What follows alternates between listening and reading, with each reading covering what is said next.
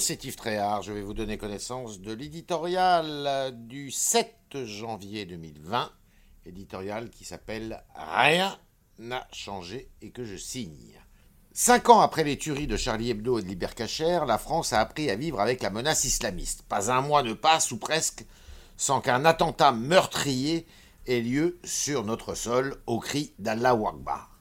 Cette terrible réalité, nous la subissons, même si, à chaque fois, les discours officiels promettent des dispositifs de sécurité toujours plus resserrés. Bien sûr, il ne saurait être question de baisser la garde. Le combat est de tous les instants difficile à mener.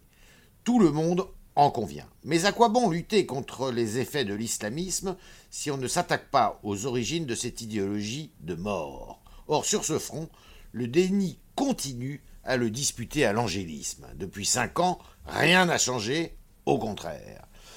Au nom de la diversité, de la non-discrimination des droits de l'homme, la France s'accommode de nombre de coups de canif portés à sa culture et à son histoire des tenues vestimentaires, des revendications communautaires, des autorisations dérogatoires, qui sont autant d'actes militants, prosélytes, politiques, destinés à remettre en question nos lois.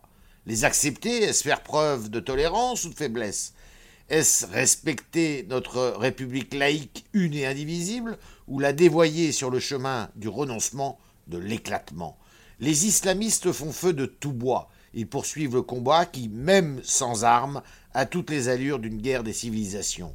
Le fameux esprit Charlie, que certains ont cru voir souffler après les attentats de janvier 2015, n'aura-t-il été qu'une illusion?